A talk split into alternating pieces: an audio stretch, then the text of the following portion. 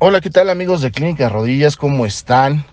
Bienvenidos a su podcast ya clásico de Clínica Rodillas, este podcast que cada vez está siendo más robusto, más grande, con más información dentro de él. Gracias a todos ustedes, gracias por participar en las redes sociales. Nos encuentras en Facebook como Clínica de Rodillas Doctor Díaz Campuzano, en Instagram como Doctor Díaz Campuzano Ortopedista, va acompañado cada espacio por un guion bajo, es decir, Doctor guion bajo, Díaz guion bajo, Campuzano guion bajo Ortopedista. Recuerda que Campuzano es con Z, por favor. Y en TikTok como arroba Doctor Chema, vamos a echarnos un TikTok porque algunas cosas son chistosas y otras no tanto pero todas son anécdotas. Y bueno, pues como te mencionaba, este eh, podcast cada vez es más grande gracias a ti, gracias a que nos dejas tus mensajes, ¿verdad? En el Facebook, en Instagram, incluso ya en TikTok. Doctor Díaz, por favor, hablemos de este tema. Son muchísimos los temas que me han mandado. Ya me envían hasta correos electrónicos a doctordíazcampuzano.yahoo.com.mx eh, sugiriéndome los temas y créeme, todos y cada uno de los temas te los voy a mencionar, porque la información que no se comparte se pierde y si se pierde no sirve. Entonces, este podcast está hecho para que cuando vayas al gym, cuando regreses del trabajo, cuando estés en el tráfico, descansando, comiendo, o que simplemente te quieras aislar del mundo y quieras enterarte de las lesiones más importantes de tus articulaciones, rodilla, cadera, hombro, columna, pie, tobillo, mano, codo. Por cierto, ya vienen los podcasts de, de mano, le he puesto mucho interés a rodilla, columna y cadera, porque son los que más me piden. Es la patología estadísticamente que más hay en la consulta. Pero por supuesto que ya voy a parar un poco y hay algunos que me han dicho, oye, yo ya te pedí muchas veces de la mano y no haces podcast de la mano. Ya ahí vienen los de mano. Hay otros que me dijeron, oye, tobillo. Ya por ahí hice uno, pero ahí les van más. El día de hoy vamos a tocar un tema que ya habíamos tocado anteriormente, pero hoy va a ser muy específico. Hoy va a ser eh, nivel universidad graduándote ya. Y es el ligamento cruzado anterior, sus lesiones y técnicas quirúrgicas. Y bueno, eh, aparece una remembranza, el ligamento cruzado anterior, como ya lo hemos visto, es un, una estructura fundamental de la rodilla, obviamente como tal, está, es un compuesto de colágeno con eh, un poco de glucosa, aminoglicanos, elastina, y bueno, esto forma uno de los tendones más importantes del cuerpo humano. Y es que este tendón produce la biomecánica de la rodilla desde su punto de vista eh, ontológico o de estabilidad. Es decir, ¿podemos vivir sin el ligamento cruzado? Sí, la respuesta es podemos, no hay ningún problema. Puedes estar caminando sin ligamento, puedes estar incluso hasta correr sin ligamento, pero, pero, aquí viene el pero. Tú puedes correr, pero de eso a que no te lastimes corriendo sin ligamento, ah, es el motivo de este podcast. Por supuesto te vas a lastimar.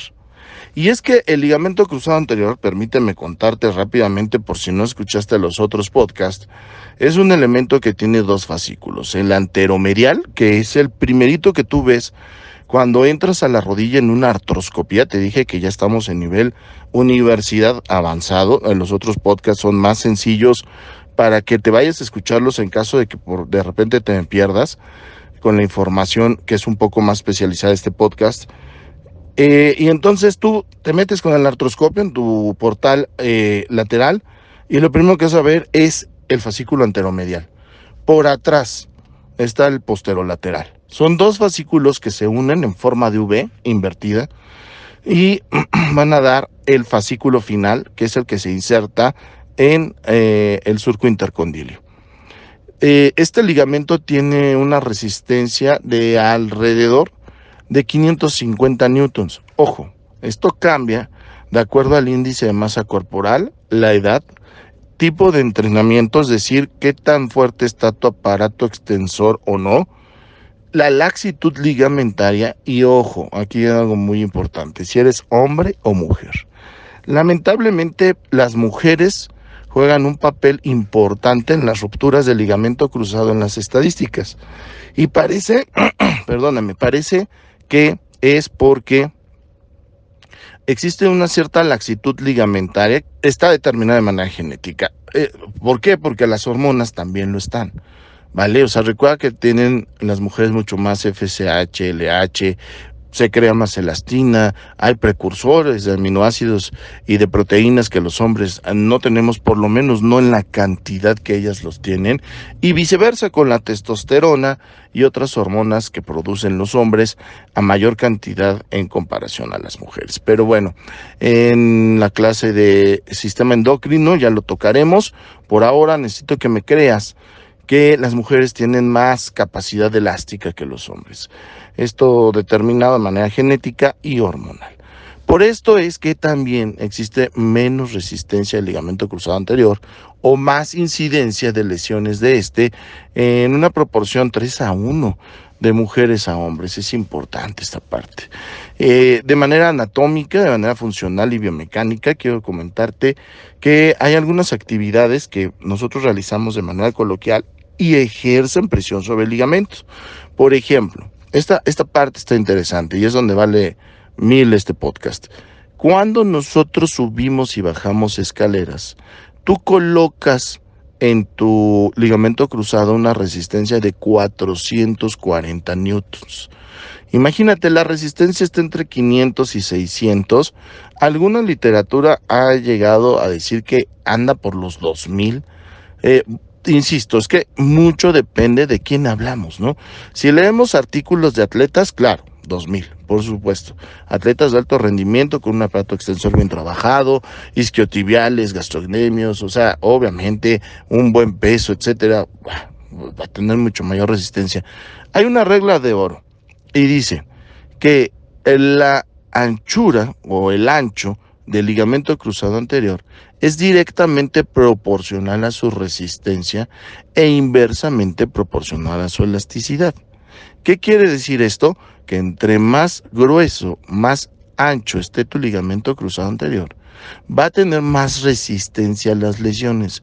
Pero no creas que esto es la panacea, porque has de decir, claro, yo que soy deportista, que voy al gimnasio diario, que incluso hago Ironmans, que este, estoy corriendo maratones o lo que sea, eh, nunca se va a romper el ligamento. Pues lamento decirte que es inversamente proporcional a la elasticidad. Eso quiere decir que al no ser tan elástico, con los mecanismos de lesión de pivote o de giro, es más lábil que aquellos que no tenemos un gran físico por lo menos no tan desarrollado atléticamente y que eh, obviamente pues tiene menos anchura el ligamento y menos resistencia, pero tiene más elasticidad.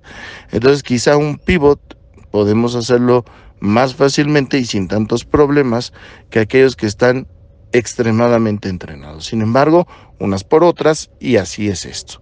El caso es que al subir y bajar escaleras es la actividad coloquial donde tenemos más fuerza en el ligamento, es decir, donde corremos más riesgos de romperlo. Si tú no subes bien las escaleras, las subes de lado porque ya tienes un desgaste articular o incluso para atrás o te caes o eres de los que va corriendo en la escalera, cuidado, puedes lesionar tu ligamento cruzado anterior. Ahora, la segunda actividad, sí, así de simple es caminar. Se llega a ejercer hasta 300, de 200 a 300 newtons de fuerza.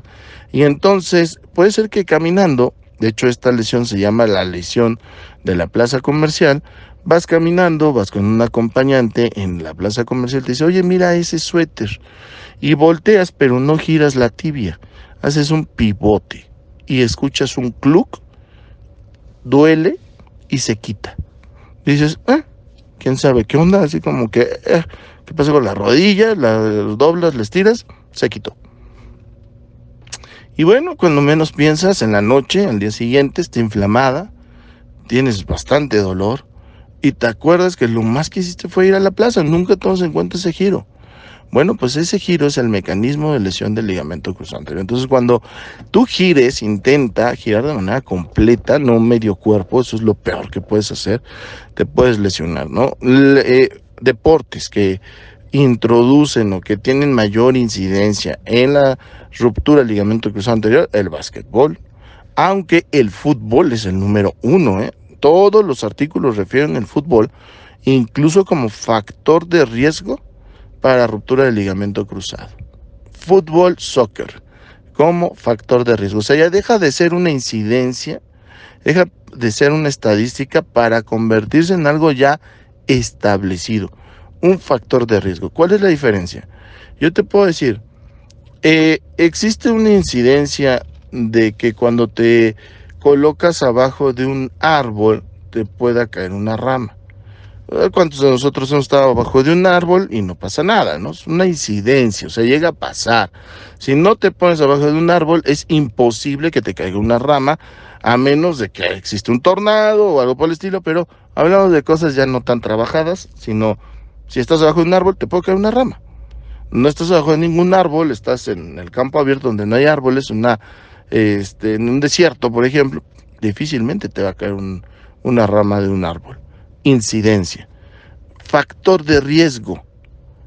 Si tú te cuelgas de las ramas de un árbol, se puede romper la rama. Eso es un factor de riesgo, que se rompe una rama porque ejerces fuerza sobre esa rama. O sea, imprescindiblemente corres el riesgo de romper la rama. Todo depende de la resistencia del árbol y del peso que le estés colocando. Pero es un factor de riesgo.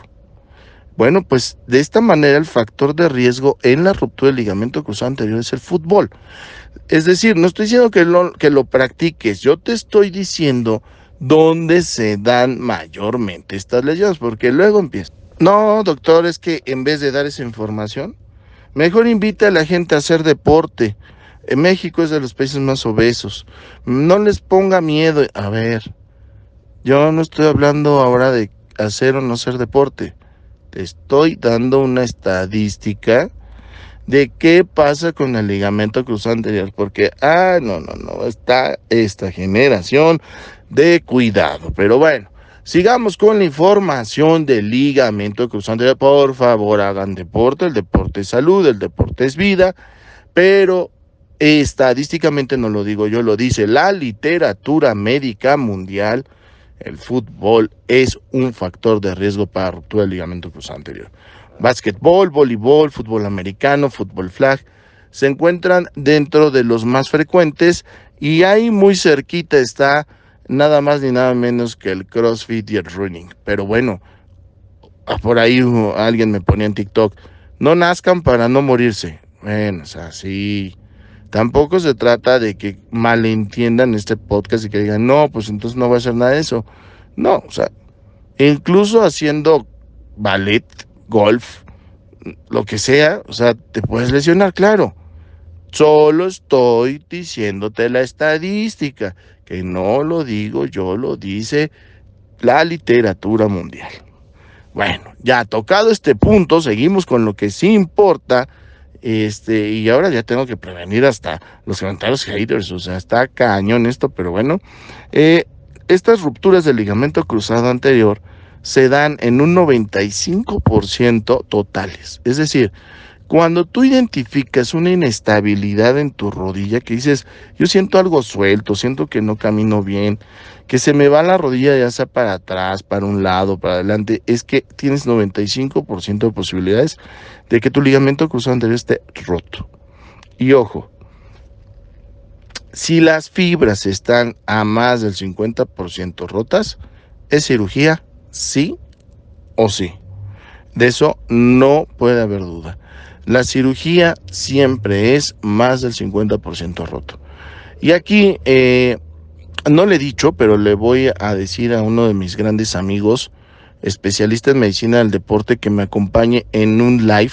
Se los voy a anunciar por medio de redes sociales para que nos acompañen, porque hay una discusión muy grande en, primero, ¿existe el tratamiento conservador en las rupturas totales del ligamento cruzado anterior? ¿Sí o no? Segundo, si existe el tratamiento conservador, mucha literatura lo refiere, sobre todo hablando en medicina del deporte, en, fisioterapia, muchos te dicen, no, pues si tú no vas a tener grandes cargas, si tú no eres un gran deportista, si tú no vives del deporte, pero además no te deseas operar, entonces no lo hagas. Yo lo que voy a hacer contigo, como médico del deporte, como fisioterapeuta, es entrenar tu aparato extensor, disminuir tu índice de masa corporal y a lo mejor utilizar alguna ortesis para ayudar a tu rodilla. Y que entonces no tengas que operarte. Y ya nada más, obviamente lo que tienes prohibido es actividad deportiva, actividad de impacto. ¿no? La literatura sí lo dice, sí hay tratamiento conservador y te puedes quedar sin operarte. Muchas series de autores lo mencionan con resultados de medianamente buenos a buenos, ninguno excelente o satisfactorio, pero sí dentro de un rango que es bueno. Eh, muchos mencionan también los programas que hay para la ejecución de estos tratamientos conservadores, que es todo un tema. Pero como les dije, voy a invitar a un gran amigo que tengo en especialista en medicina del deporte para que nos echemos un round, ¿no? En un live ahí por Facebook y por este Instagram y TikTok y que hablemos acerca del tratamiento conservador. ¿Por qué? Yo, el doctor Díaz Campuzano, cirujano articular, yo solamente dejo en tratamiento conservador a aquellos pacientes que tienen menos del 50% de ruptura y de preferencia que estén en la bandeleta eh, posterior latero posterior. ¿Por qué? Porque cada una de las bandeletas tiene una función en la flexión y en la extensión, pero la posterior lleva menos carga de newtons que la anterior por su inserción, por su anatomía y por su biomecánica. Entonces tienes un alto índice de recuperarte sin cirugía, eh, no solamente con ejercicios, sino cicatrizándolo. Ahora, esto también es algo que quiero hacer una pausa. Muchos dicen, el ligamento cruzado anterior tiene poca capacidad de cicatrización. y hay una literatura que incluso te dice no tiene capacidad. Y, es que las estructuras que lo conforman cuesta mucho trabajo hacerlo. Sin embargo, sin embargo, sí quiero mencionarte que yo no estoy de acuerdo con esta literatura. de hecho, estoy haciendo eh, en estos años una serie de casos en clínica de rodillas donde vamos a presentar nuestra incidencia entre pacientes con las características que ya te dije, avalados por resonancia magnética nuclear, que si bien quiero hacer un paréntesis, tiene una sensibilidad del 82%, una especificidad del 95%, y esto es ya una estadística que está en la literatura, es decir, hay un grado de error, hay un sesgo, pero lo aceptamos. Y bueno, pues con esto nosotros tratamos pacientes de manera conservadora, diferentes tratamientos con eh, cicatrizantes, con este, estimulantes, con procinéticos, con eh, proestimuladores celulares y cicatrizan, cicatrizan sin necesidad de cirugía. Entonces, quizá habría que revisar qué es en lo que estamos ahorita. Cuando la literatura médica menciona que no tiene capacidad de cicatrización, ¿por qué? Y ahorita estamos justamente en la fase final, que es la de discusión y conclusiones, donde vemos que el ligamento cruzado anterior, a nuestra opinión, y lo vamos a publicar, sí tiene capacidad de cicatrización limitada. Y hay criterios para esta cicatrización. No es que todos aquellos que estén con una lesión del ligamento cruzado anterior o que, esté este, medio roto, todos se van. No, eso es un error. En la medicina de especialidad hay criterios de inclusión, de exclusión y de eliminación. Y mediante estos nosotros trabajamos y vamos a presentar nuestros resultados. Pero bueno, hablando otro poco del tratamiento del ligamento cruzado anterior, pues es claro que si nos brincamos ya la parte conservadora, que como puedes ver, existe mucha controversia, hay opiniones diversas, diversificadas y de expertos, ¿eh? no, no son charlatanes, son personas que tratan deportistas amateurs que tienen muchos años en el medio. Bueno, pues ya lo discutiremos, ya iremos recabando opiniones. De hecho, eh, este live, eh, déjenme, le pregunto a mi amigo si puede ser esta misma semana y lo voy a anunciar en redes sociales para que estés ahí. Y bueno, ya sacaremos nuestras conclusiones. Cada uno tendrá su opinión de acuerdo a lo que escuche los expertos. Lo que no queda duda, esto sí no, no, no está a discusión, es que una ruptura del ligamento cruzado anterior es una indicación quirúrgica. Vuelvo a lo mismo, pero si hace rato nos dijiste que incluso eh, con el ligamento roto se podían operar y en programas donde incluso la literatura menciona que puedes vivir sin él. Sí, pero esta es la discusión que nos estamos agarrando, ya sabes, de la greña, ¿no? Los médicos, esto es parte del, del argot médico, ¿no? Decir esto es una discusión académica bien fundamentada, donde el objetivo único es llegar a proporcionar la información fidedigna para que tengamos una homologación de criterios. El caso es que alguien que tiene el ligamento cruzado anterior roto, totalmente roto, definitivamente va a tener lesión en el cartílago. Eso es un grave riesgo. Va a tener el 75% lesiones meniscales, ligeras a medianas, que no le van a impedir vivir, pero con el tiempo hacerlas veteradas, es decir, que no se traten, y que esto no sale adelante con ninguna terapia, lo saben mis amigos médicos del deporte y fisioterapeutas, eh, que haciendo ejercicio no se cura una lesión del, del, menisco. Entonces, hay que implementar otros medios. Sí, también hay tratamientos para lesiones meniscales y sí, también hay tratamientos para el cartílago. Valdría la pena hacer estos estudios, ¿no? Comparativos, donde vamos a tener el ligamento cruzado anterior totalmente roto, un programa de medicina física y de la rehabilitación con apoyo fisioterapéutico y con cirugía articular con los cicatrizantes biomoleculares que se utilizan o los cicatrizantes eh, eh, sintéticos que podemos utilizar y entonces ver los resultados. Esto, esto no existe, esto no está publicado, esto no, nadie lo ha hecho. Y bueno, tenemos una gran línea, ¿no? Que, que ojalá podamos conjuntar de manera multidisciplinaria para eh, lanzar resultados, ¿no? Aquí el problema es que hay un aspecto mmm, delicado legal porque el paciente tiene que aceptar este estudio con la posibilidad de que con la inestabilidad biomecánica de la rodilla, con la lesión meniscal y las exigencias biomecánicas que se tienen, más los eh, ejercicios de rehabilitación, de un resultado negativo y no solamente te tengas que operar del ligamento cruzado anterior, sino que además agravemos la lesión del cartílago articular y del menisco.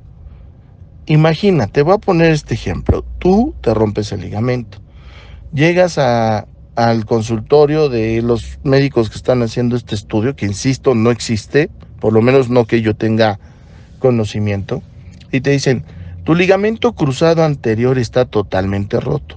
Es una indicación para cirugía.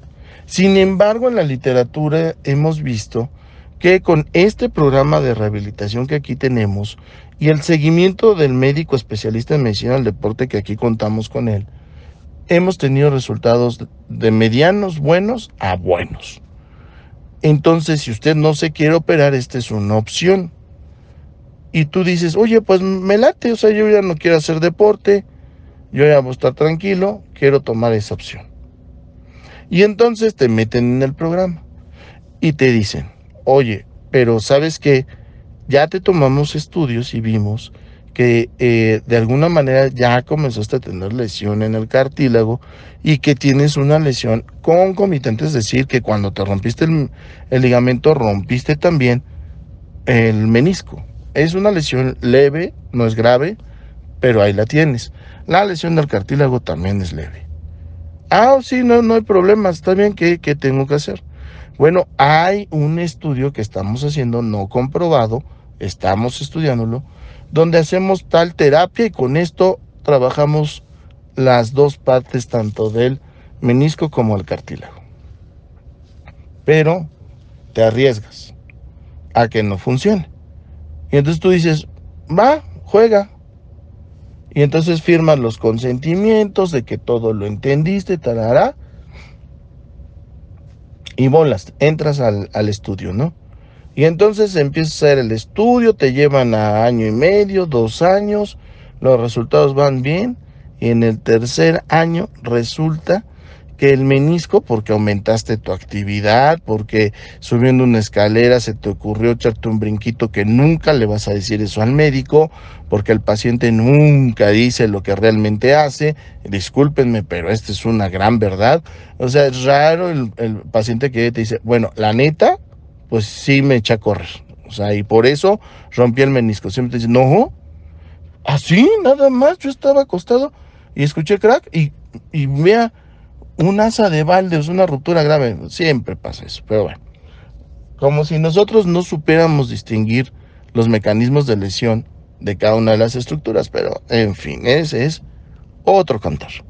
Entonces llegan y, no, mire, yo hice todo lo que usted me dijo, vine a sus programas de rehabilitación que usted me dijo y resulta que ahora tengo una lesión del cartílago grado 3 y una lesión del menisco grado 3, o sea, es grave, grave, grave y me tengo que operar. Entonces, ¿qué pasó con todo el dinero que gasté en rehabilitación, mis consultas con medicina del deporte y, y los tratamientos que hice? Y obviamente, pues tú vuelves a recordarle, decirle sí, pero acuérdese que entró en un protocolo donde estábamos intentando, papá, papá, y pues podía ser sí o no, y pues, pues no, parece que no. ¿Sabes qué sigue después de eso? Una demanda. Y el paciente te la va a ganar. ¿Por qué? Porque la ley no toma en cuenta los consentimientos en terapia eh, no uh, avalada, no fundamentada. Te van a pedir fundamentarle cuando digas, bueno, es que era un protocolo y él aceptó entrar, te van a decir, no puedes experimentar en, en pacientes.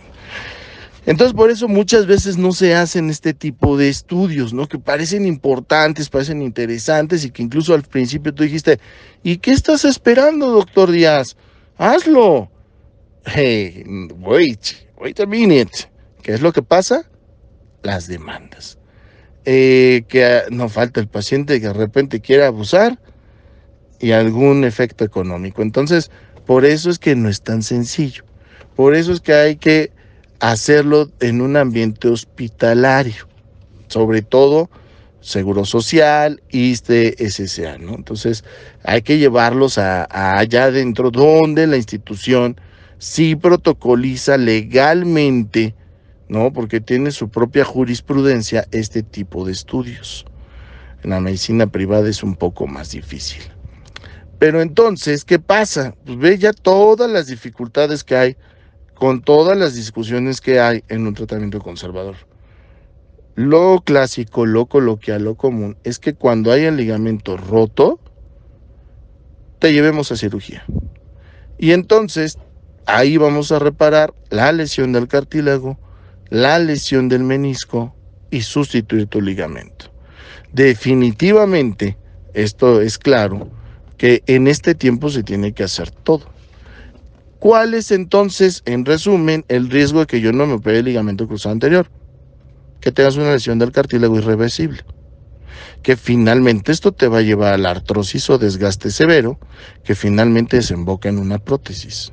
Por eso se operan los ligamentos. Y en el menisco es lo mismo, es el amortiguador del coche. Entonces pasamos a la parte quirúrgica. Te voy a operar, te protocolizo. ¿Y qué me vas a hacer, doctor? Ok, hay tres cosas que vamos a hacer. Vamos a revisar tu rodilla, ¿no? En, en, la artroscopía vamos a ver todas las lesiones que tienes. Vamos a ver el cartílago, la patela, los cóndilos, el menisco lateral, el medial, el ligamento que va a estar roto, el posterior, las estructuras cápsulo-ligamentarias y de ahí vamos a empezar a repararlas. Existen diferentes técnicas para el ligamento cruzado anterior. Perdóname. Eh, estas técnicas también están en discusión. o sea, es normal en medicina porque unos son fan de una técnica, otros son fan de otra y la defienden porque finalmente es raro el cirujano que hace todas las técnicas. No, no, pasa o no es cómodo. Las sabemos hacer, sí, o las deberíamos saber hacer, sí. Por ejemplo, yo te puedo decir que ligamentos cruzados anteriores he operado alrededor de 700. Pero de esos, yo creo que unos 40 fueron hueso, tendón, hueso, HTH. Fue sobre todo cuando trabajé en el Instituto Mexicano del Seguro Social. Ahí hacíamos mucho HTH. Tomas una pastillita de la patela, conservas el tendón, una pastillita de la tibia y sustituyes el ligamento. ¿no? E, es una cirugía cruenta, más grande, más invasiva. Y bueno, pues en la literatura está referida como la mejor técnica. Pero yo aquí sí quiero hacer un paréntesis y poner en duda esto porque estos son autores clásicos, ¿no? Que fue la de las primeras técnicas que hubo. Hay muchos estudios porque es claro que entre más antiguas a la técnica, más referencias eh, bibliográficas va a haber.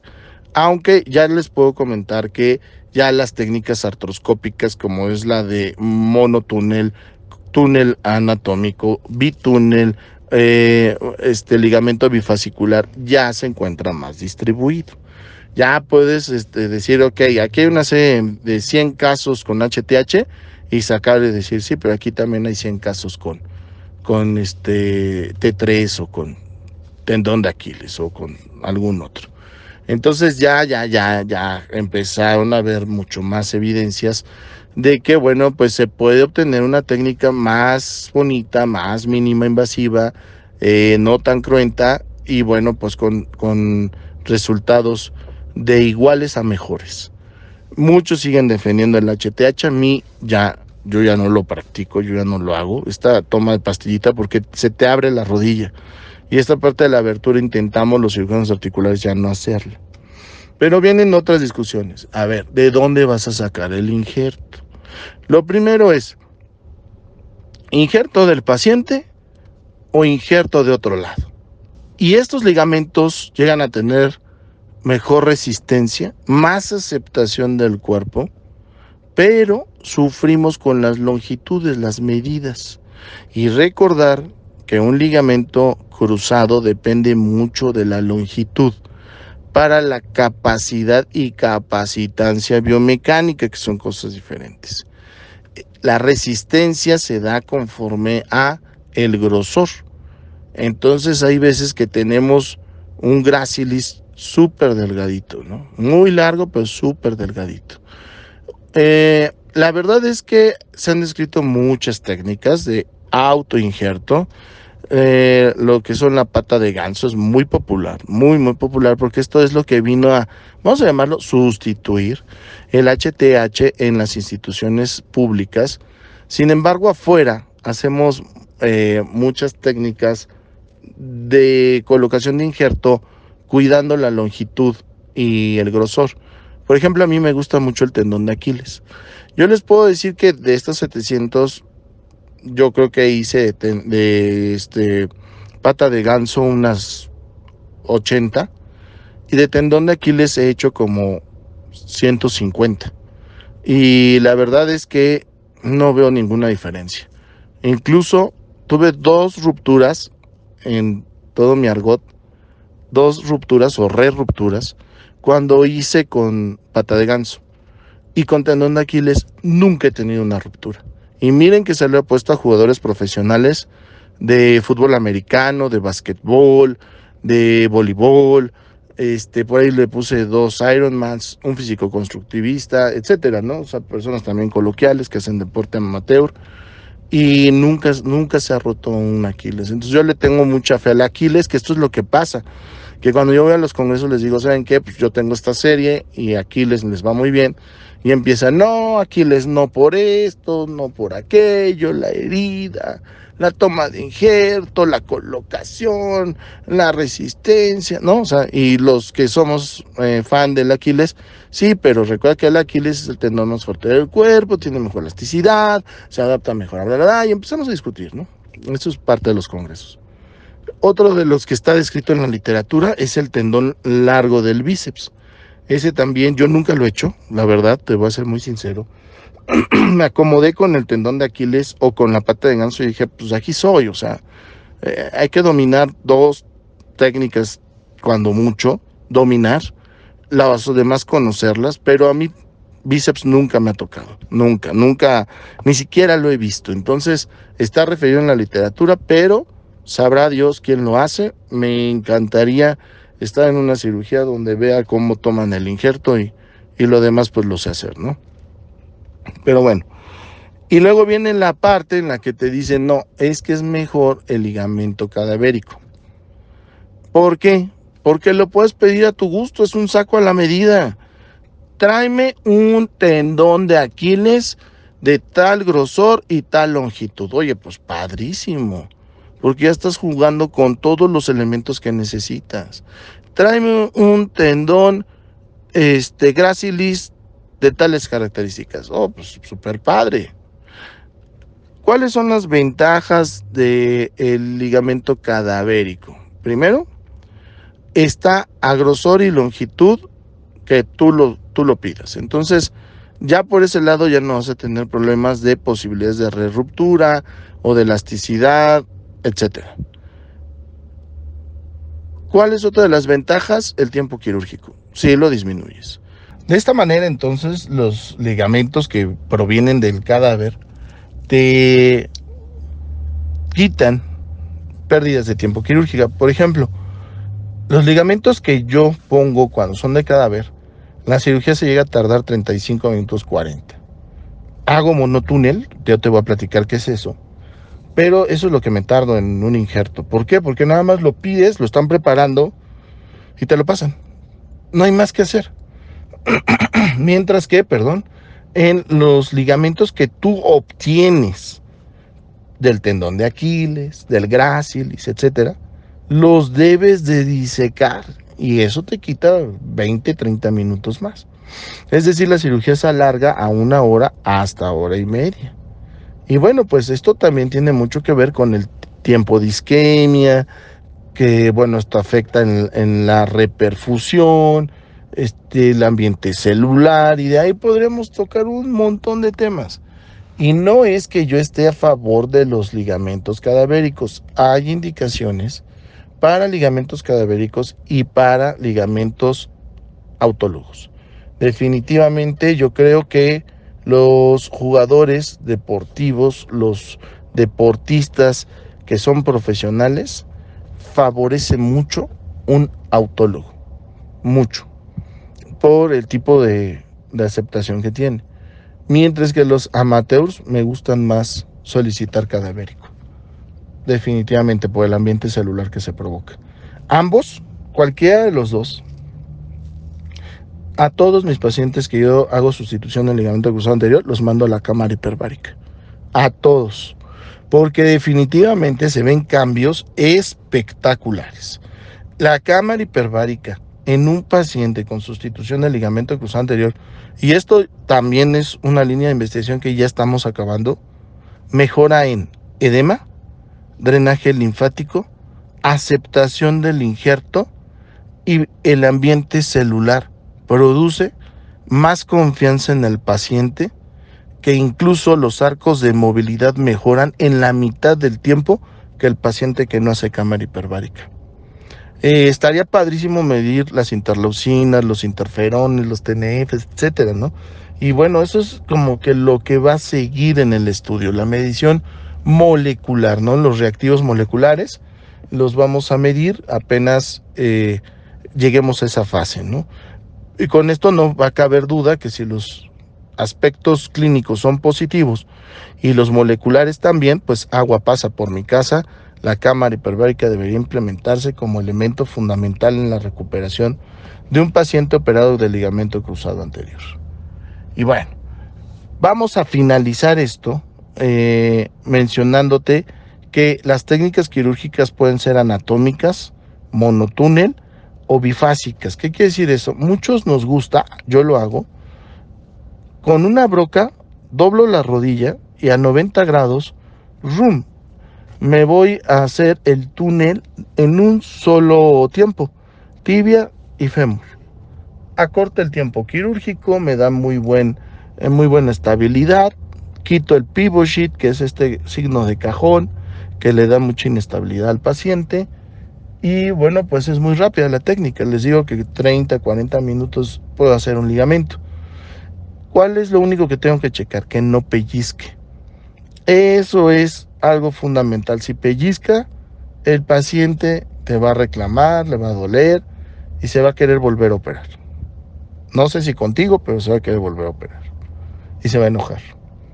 Aunque esté estable. Aunque pase el deporte. Aunque pueda todo, se va a querer operar. Ese es el problema de esa técnica. La técnica anatómica, donde primero haces el, el eh, túnel tibial y después mides el túnel femoral, es una técnica que muchos pragmáticos dicen, esa es la mejor, porque le das la angulación correcta, porque le das la trayectoria más fisiológica, porque no coinciden de manera fisiológica las angulaciones en el ligamento cruzado. Es claro que tiene una pequeña desviación, entonces esta técnica lo emula, pero, pero, tienen mayor incidencia de pillos. Es decir, al final el paciente va a sentir como una cierta inestabilidad. Porque es claro que aunque lo emules, pues no eres Dios, no te sale igual. Entonces el pivot, ¿no? Está presente y muchos te dicen, es que tu ligamento está bien, pero pues, pues así quedaste. Y he visto pivot shift, o sea, signos de cajón impresionantes, ¿eh? En pacientes operados con estas técnicas donde tú haces un uno más o dos más, o sea, que sí se les subluxa la rodilla y ellos mismos te lo dicen, pero, pero está bien, o sea, el ligamento está bien colocado, pero tú alcanzas a ver la técnica y dices, ok, lo que pasa es que te hicieron una técnica que se llama anatómica y le explicas todo lo que yo te acabo de decir y el paciente entiende que pues, está bien operado, pero así va a quedar, medio inestable, ¿no? Es molesto para hacer el deporte, para hacer algunos crossovers, para chutar, ¿no? Con esa pierna, ¿no? A mí no me gusta porque yo creo que el objetivo es que tú regreses a hacer tu actividad como antes, ¿no? Sin embargo, muchos otros dicen, bueno, pues será el sereno, pero pragmáticamente aquí están las angulaciones, ¿no? Y esta información te la digo porque muchas veces piden una segunda opinión, ¿no? Y no falta el compañerito que te dice, no, mira, estás mal operado, la posición del ligamento no es la adecuada. Es una técnica directa, no anatómica no tiene que ver con la... Hay una zona de seguridad. Si acuestas el tendón, claro, estás totalmente mal, ¿no? Lo haces casi a cero grados, obviamente, ahí sí. O lo haces a 90 grados, obviamente. Hay una zona de seguridad. Pero no tiene que ser todo de manera pragmática que quede así en la angulación hacia las 11. ¿No? O sea, es funcional, no está mal operado, simplemente tiene un pellizco. Ok, a lo mejor hay que rebajarlo. O este, a lo mejor con terapia, ¿no? Y aumentar eh, la fuerza del aparato extensor, este, mejorar con ejercicios fisioterapéuticos de abductor, etcétera, ¿no? De la misma manera, el otro lado, imagínense que digan, no, mira, está subluxado, no sé qué, la resonancia debe estar mal, te tengo que operar. No, vas a operar a alguien que no vale la pena, que ni siquiera tiene indicaciones y que vas a entrar y ahí va a estar el ligamento completito, pero con una técnica anatómica. Entonces, esta es la gran diferencia entre los grandes cirujanos y los del montón, ¿no? Que sí te dan la información como debe de ser. Espero te haya gustado este podcast. Es un podcast largo, pero creo que trae información importante. Me lo pidieron que fuera mucho más específico, que diera algunos puntos importantes. Los comentarios que, que te hago es porque eh, son casos clínicos que me han llegado, que me han preguntado, y que tienen dudas, espero haberte ayudado. Soy el doctor Díaz Campuzano, cirujano, traumatólogo y ortopedista, con alta especialidad en cirugía eh, articular, artroscopía y lesiones deportivas, fellowship en ortopedia, pediatría, acetábulo y pelvis y cirugía mínima invasiva de columna. Soy el CEO o el director de Clínica Rodillas, que nos encuentras como www.clinicaderodillas.com.mx, en Facebook como Clínica Rodillas, doctor Díaz Campuzano. Ahí por favor, estate atento y danos follow, porque ahí transmitimos en vivo nuestras cirugías en aquellos pacientes que nos dan permiso. E Instagram como doctor Díaz Campuzano ortopedista y en TikTok como arroba doctor Chema. Vamos a aventarnos un TikTok, algunas cosas son chistosas, otras no tanto, pero créeme, todas son anécdotas. Cuídate mucho. Adiós.